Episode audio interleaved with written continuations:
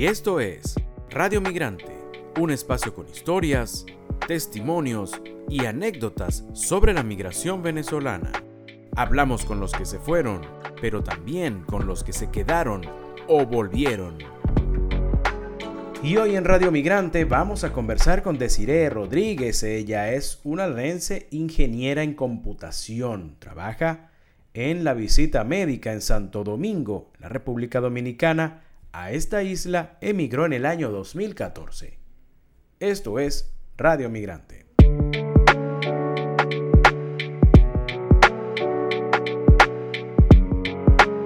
Desiree, gracias por estar con nosotros acá en Radio Migrante. ¿Cómo estás? Hola, buenas tardes Miguel, muy bien, muy agradecida con ustedes por tomar mi historia en cuenta.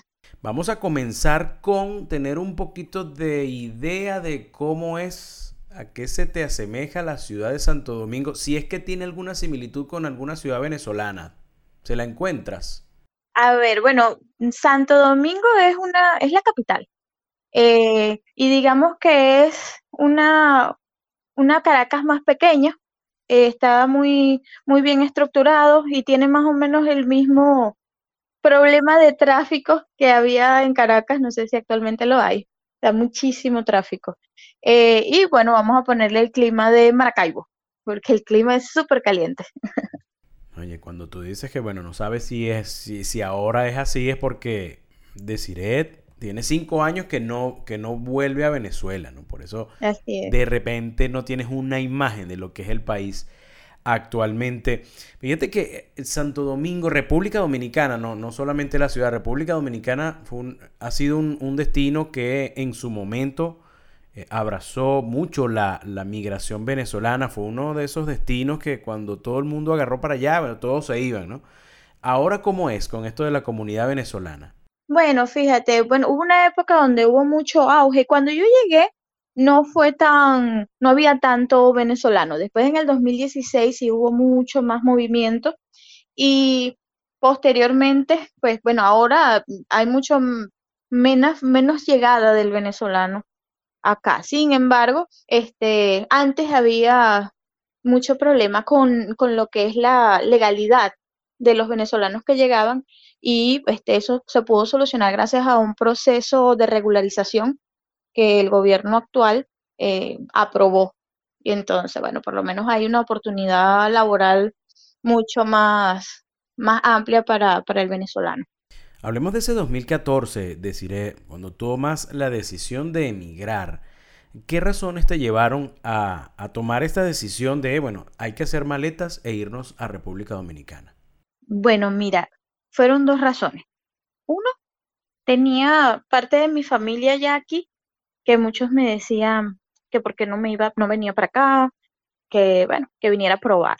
Pero yo tenía un trabajo en ese momento estable, estaba tranquila, pero me pasó algo allá y eso me, me hizo mucho ruido y me causó una preocupación.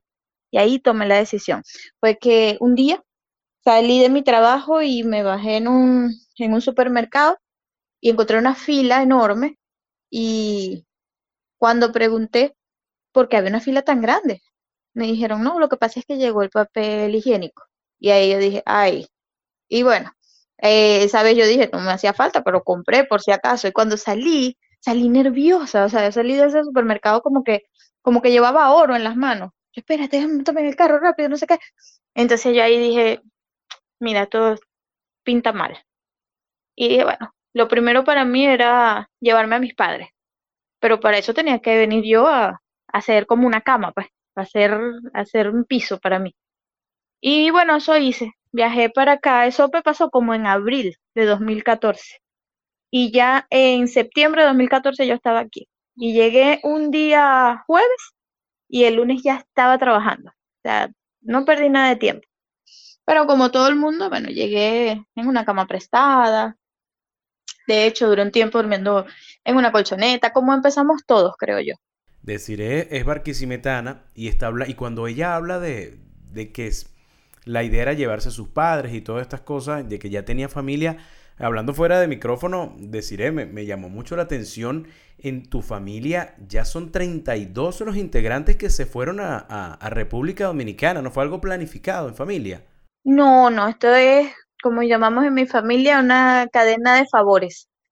Primero viajó uno de mis tíos, hace mucho tiempo atrás, y él se trajo a mis primas y a una de mis tías. Luego viajaron mis hermanas. Todos, uno ayudaba a otro, uno ayudaba a otro y así. Ah, yo fui una de las últimas. Cuando yo llegué acá, eh, traje luego a mis padres, que están actualmente acá.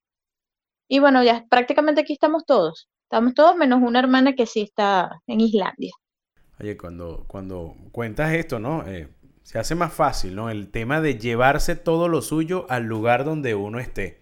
Pero cuando, cuéntame algo, a pesar de que ya tienes todo tu familia, ya tienes todos tus, eh, tus, tus, familiares, de pronto no amigos, pero tienes tus familiares allí. Pero cuando sientes aquella nostalgia, ¿no? Por, por aquella Venezuela de, de antes, a pesar de tenerlo casi todo, eh, ¿Qué sientes? Eh, ¿En, qué te refugias en esos momentos cuando, cuando sientes aquella, eh, bueno, sí, aquella nostalgia por, por esa Venezuela que teníamos y que dejaste? Yo, ¿saben qué me refugio? En una empanada de queso. Claro, porque es que a nosotros que estamos afuera ya finalmente lo único que nos queda y que podemos disfrutar y nunca será igual pero creo que lo que nos queda es esa gastronomía que nos puede llevar otra vez a, la casa de la abuela, que nos puede sentar otra vez en la mesa de la cocina de tu casa. Creo que es eso. Y ya en Dominicana no es muy difícil, ¿no? Conseguir este tipo de cosas. De hecho, acá en Radio Migrante, deciré, te, te digo, entrevistamos a, uno, a, una, si, si, mal no recuerdo, es una maestra barquisimetana que hace quesos caroreños en Santo Domingo. Ah, sí, aquí hay este, muchísima variedad de, comida venezolana. Es más, en el colmado, que aquí eh, se usa esa modalidad de como de bodega que es una maravilla. Bueno, hay un colmado cerca de donde yo vivo y venden queso venezolano y se les vende como pan caliente porque el dominicano también le gusta porque el queso acá es muy simple.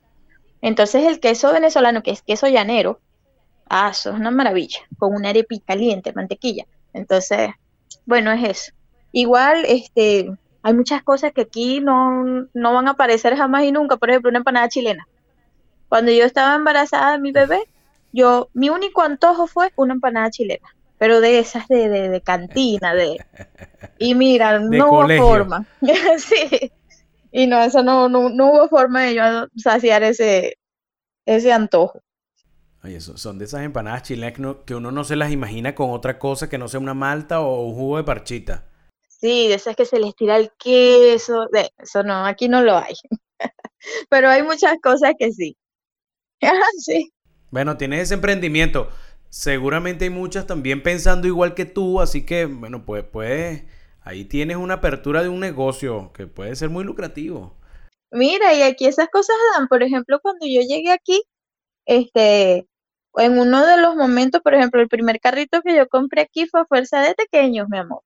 Yo hacía pequeños, pequeños de queso de guayaba y queso, hacía los tequeyoyo que son de plátano y eso. Y mira, eso me, me ayudó muchísimo económicamente y también me ayudó en pandemia, que en pandemia hubo muchísimo lío laboral y yo dije, bueno, voy a volver a mis pequeños. Y como siempre me salvaron los pequeños, porque el venezolano si algo es, es antojado. fíjate que eso, eso, eso es una industria, ¿no? Lo veo así, la industria de la nostalgia, ¿no? Porque fíjate que hay mucha gente en otros países vendiendo tequeño, haciendo pan de jamón, ahora que viene diciembre, haciendo ayacas. Vemos los artistas, de repente los cantantes ya de antes, de esos que marcaron una época en nuestro país, eh, presentándose en ciudades de venezolanos, eh, en ciudades donde hay muchos venezolanos. Así que esto, esto es una industria, se ha vuelto una industria.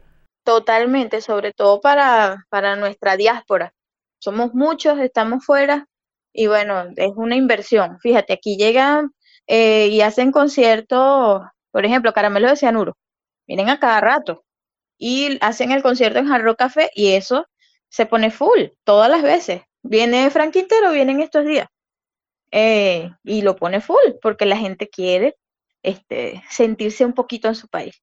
Ahorita viene, eh, viene diciembre, decir, y, y uno, bueno, tú tienes ya toda tu familia, afortunadamente tienes toda tu familia cercana allí junto a ti, ¿no? Pero, pero de pronto viene la idea de, de, esos diciembre de antes, ¿no? Cuando, cuando Venezuela era otra y no, no estábamos regados por todo el mundo. Y uno se imagina es, ese diciembre de la fiesta, de estar unidos, de la familia, del pan de jamón, de la yaca, de la chicha. Eh, cuando tú recuerdas esos tiempos, a pesar de que tienes toda tu familia cerca, ¿qué sientes? Bueno, imagínate, eso es, es un tiempo que pase lo que pase, no va a volver. Que está en el recuerdo de todos nosotros, pero que no, por más que estemos todos aquí, no estamos en aquella casa de la abuela, no estamos sentados todos haciendo las hallacas. Eh, todo cambió. Es algo que lamentablemente por lo menos mi hijo no va a vivir, porque no, no es lo mismo. Sin embargo, nació en Dominicana, ¿no? Sí, nació aquí. Entonces él por lo menos no, no ha ido hasta allá, no, no lo ha podido llevar. Entonces, bueno, es algo que uno quisiera que él hubiese vivido.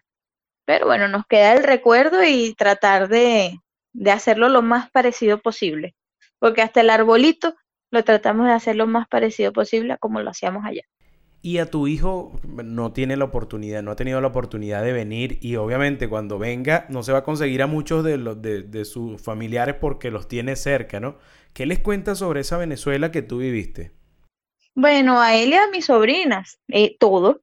Nosotros tenemos muchísimas fotos y a todos le contamos, eh, ¿sabes que es otra, es otra época? Ellos están en la época de las tablets, de todo eso.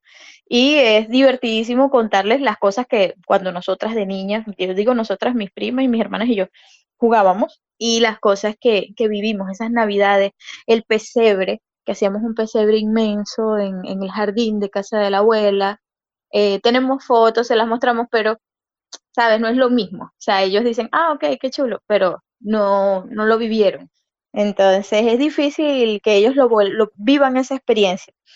Esperemos que ellos en su futuro eh, puedan hacer sus propias vivencias y sus propias experiencias bonitas. Decir, estamos llegando a la, parte final de esta entrevista, pero te, te, quiero, te quiero, te quiero proponer que hagamos un ejercicio de imaginación. Imagínate que tú puedes regresar a Venezuela en este momento pero no vas a regresar a tu casa ni a la casa de tu abuela. Vas a ir a un sitio que siempre quisiste ir y hasta ahora no has conocido. ¿A dónde te gustaría ir? Roraima. Yo no conocí Roraima y yo creo que en el momento que yo regrese a Venezuela, yo voy a ir a Roraima porque es un orgullo para nosotros. Y aparte, o sea, conozco sitios tan bellos de este país ¿cómo no voy a conocer un sitio tan bello de mi propio país? Entonces, hay gente que de afuera paga para ir y conocer Roraima, pues yo espero poder hacerlo pronto. De pronto no sé si te has conseguido un dominicano que te ha dicho, oye, fui al Santo Ángel, es espectacular, pero tú no lo conoces. ¿No te ha pasado? Sí, me ha pasado, me ha pasado. Y sabes, muchos dominicanos han ido a Venezuela y hablan belleza. Han ido a, a la Venezuela de antes. Han ido, ay, yo conozco Margarita y me pareció espectacular. Yo conocí Caracas y eso es una metrópoli. O sea, ellos tienen un buen concepto de aquella Venezuela. Claro, hay muchos dominicanos que en otros tiempos eran los dominicanos los que venían a Venezuela en busca de un futuro mejor y muchos lo consiguieron, ¿no? Ahora, Así es. ahora es el caso contrario. Decirle, te agradecemos muchísimo estos minutos que nos has regalado y te deseamos, bueno, que, que ese, ese, ese regreso cuando tenga que darse para visitar tu casa de nuevo, tenga al, a, Roraima como una parada obligatoria. Amén, eso esperamos.